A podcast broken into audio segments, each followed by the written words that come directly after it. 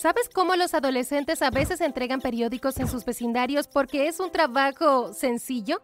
Bueno, en primer lugar, no es un trabajo fácil. En segundo, no soy un adolescente.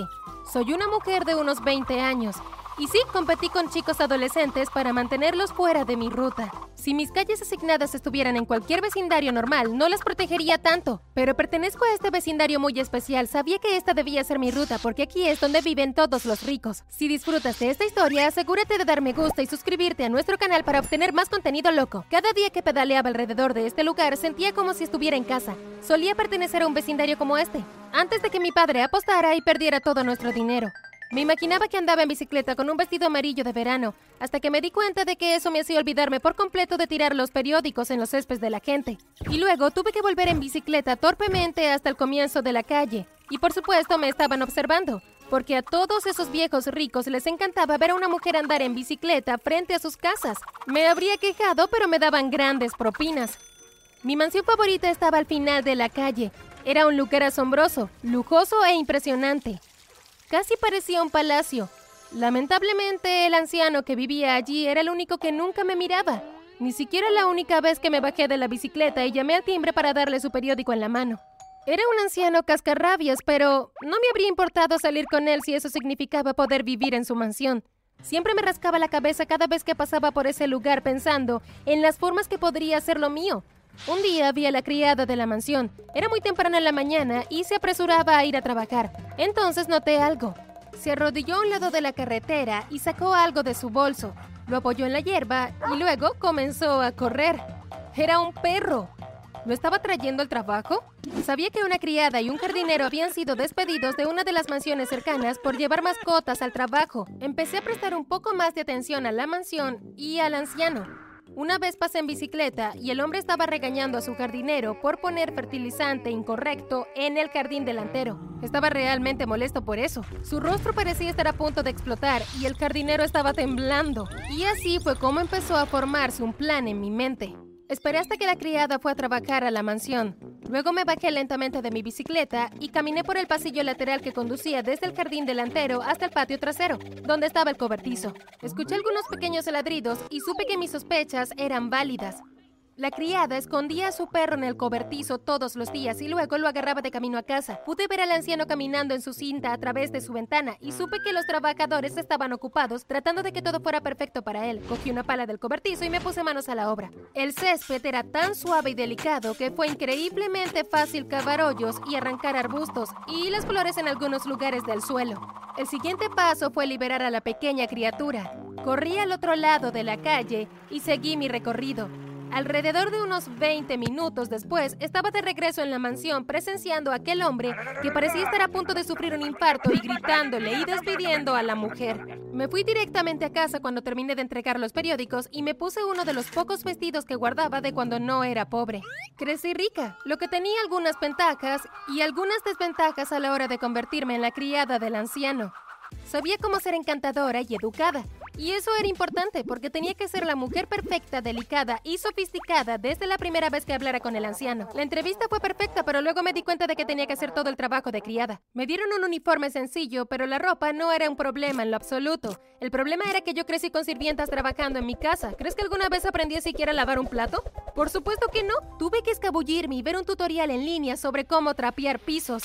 Y cuando lo hice, no fue muy buen trabajo. El anciano fruncía el ceño cada vez que veía lo que hacía y podía sentir cuánto quería despedirme cuando derramaba algo o cuando los pisos estaban un poco polvorientos o sucios. Empezó a ser un poco grosero conmigo, murmurando que yo era un inútil o que debería haber encontrado una mujer mayor para hacer este trabajo, porque las chicas de estos días no saben cómo hacer nada. Me molestaba, por supuesto, porque estaba esforzándome mucho, pero no dije nada. No quería arriesgarme a perder el privilegio de estar dentro de esta hermosa mansión. Cuando el anciano estaba de viajes, de negocios o reuniones, usaba la piscina y la cancha de tenis, la biblioteca e incluso la ducha algunas veces. Es arriesgado, pero emocionante, no voy a mentirte. Sin embargo, todavía no le agradaba al anciano, y yo era bastante mal en mi trabajo. Finalmente todo terminó cuando le arruiné el café una mañana. ¿Cómo arruinas un expreso? Todo lo que tenías que hacer era presionar un botón en la máquina. Me gritó. Las penas de su cuello y su frente se hicieron visibles Parecía un perro rabioso. Me sorprendió que no echara espuma por la boca. Me voy, te quiero fuera de la casa para cuando regrese y no te atrevas a mostrar tu cara aquí otra vez. Gritó mientras se ponía su chaqueta extremadamente cara y salía del comedor. Yo entré en pánico. Maldita sea, ¿qué voy a hacer? No puedo volver a sentirme pobre, pensé. Caminé por la cocina limpiando los mostradores, un hábito que había desarrollado para lidiar con el estrés. Las únicas veces que el anciano se había sentido feliz con mi trabajo fue cuando mi alquiler estaba por vencer. Pensé que debería dejar todo ordenado, no para él, sino por mi ego. Estaba poniendo sus trajes limpios en su armario cuando noté algo. Primero, el lugar era enorme. Era más grande que todo mi apartamento. Lo más importante que noté fue que las paredes estaban huecas y las rejillas de ventilación eran enormes. Una bombilla se encendía dentro de mi cabeza. Corrí a la cocina y agarré comida que no necesitaba refrigeración. Luego agarré mi bolso con todas mis cosas y algo de ropa que había guardado en el gimnasio para cuando el anciano no estuviera en casa. Me sentí como una loca mientras lo hacía, pero no iba a dejar este hermoso palacio. Me arrastré en el respiradero y ahí es donde me quedé. Mi teléfono estaba cargado y tenía un libro conmigo, así como comida. Si no podía vivir aquí, viviría aquí entre las rejillas de ventilación y los espacios detrás de las paredes. Tal vez estés pensando, ¿cómo no te aburriste? ¿Cómo tuviste suficiente comida? ¿Cómo sobreviviste viviendo en ductos de ventilación? Bueno, no podría haberlo hecho sin haber trabajado para el hombre antes. Me había memorizado todo su horario y lo único que cambiaba era alguna reunión que pudiera surgir de imprevisto, pero eso me daba más tiempo a solas. Caminaba por la casa, robaba comida, nadaba en la piscina y hacía cada cosa que solía hacer, excepto que ahora no estaba limpiando y no me estaban pagando por ello. Pero ¿cómo evitaba a las criadas? Sencillamente conseguía que las despidieran a todas. Sabía exactamente lo que él odiaba, así que saboteaba a todas y cada una de las sirvientas que contrataba. Muy pronto no confiaba en que estuvieran en su casa, a menos que él también estuviera allí, lo que significaba que la mansión estaba completamente vacía cuando él estaba afuera. Estaba viviendo mi mejor vida, hasta que un día desayunando en la cocina, escuché que la puerta principal se abría de la nada. Abuelo, ¿Estás en tu casa? Escuché el eco de la voz de un hombre a través de la mansión, agarré mi tazón de cereal que comía y me subí al respiradero de la cocina. El cereal casi se me cae de la boca cuando vi el perfecto espécimen de un hombre entrar a la cocina. Su rostro parecía cincelado en mármol.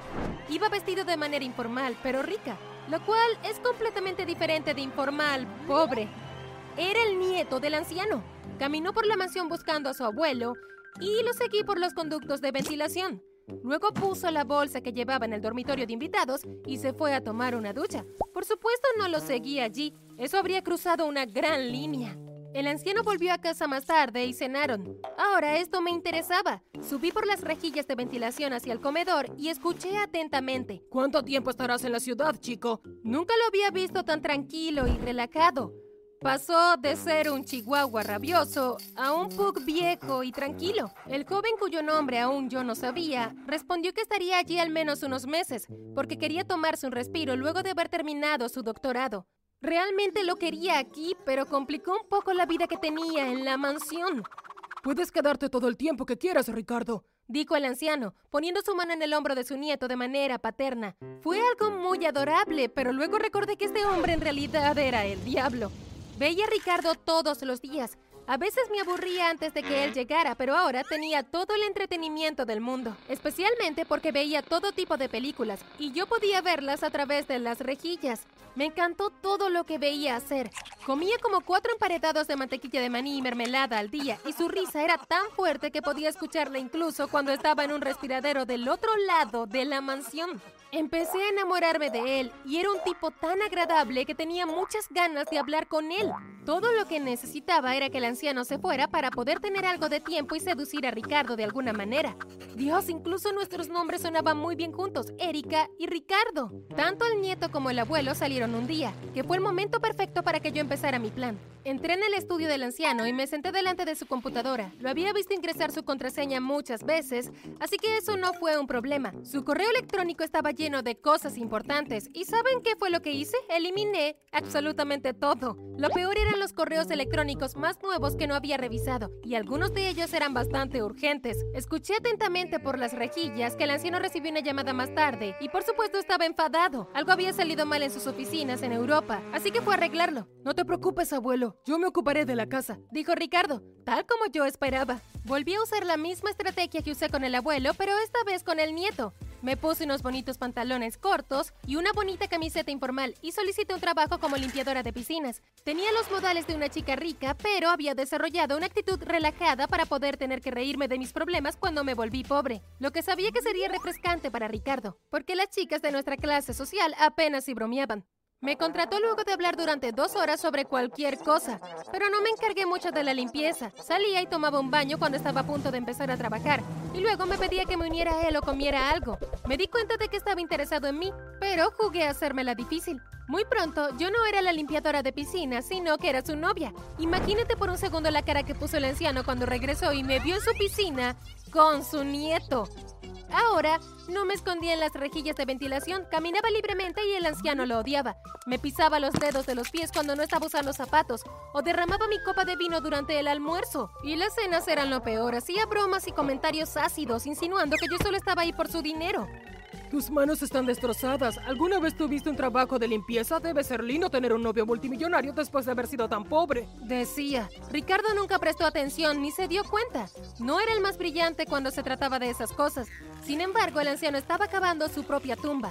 No se dio cuenta de que ya yo me había salido con la mía tres veces en esta casa.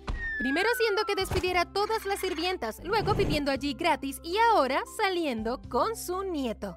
Oh, abuelo, es la quinta vez que derramas algo hoy. Le decía Ricardo cada vez que me derramaba cosas encima. Él empezó a preocuparse. Yo reaccioné exageradamente con cada error que cometía el anciano o con todo lo que parecía olvidar con respecto al trabajo. Pero no eran olvidos, simplemente que yo borraba los emails de su computadora. Ricardo lo hizo acudir a muchos médicos diferentes y conmigo como testigo de que el anciano estaba perdiendo su cabeza. Le dieron medicamentos para todos los diferentes tipos de problemas mentales que padecen las personas mayores. La cosa es que no los necesitaba, así que lo volvieron loco. Esa debe haber sido la razón por la que cometió ese terrible error, el error que le quitó la vida. Una noche tomó una combinación extraña de sus medicamentos y a la mañana siguiente ya no estaba con nosotros. Ricardo estaba desconsolado, pero sintió un poco de alivio de que su abuelo ya no estuviera sufriendo. La casa estuvo en silencio durante semanas, pero finalmente logré levantarle el ánimo. Ricardo ahora era el dueño de la mansión y yo tenía libertad para hacer lo que quisiera. Básicamente era la dueña de esta mansión. Sé lo que estás pensando. Estás pensando que envenené al anciano, que le di los medicamentos equivocados a propósito, pero nunca lo haría. Hice muchas cosas por mantener mi privilegiada vida en la mansión de mis sueños, pero no envenenaría a un ancianito. Solo soy una joven inocente, ¿verdad?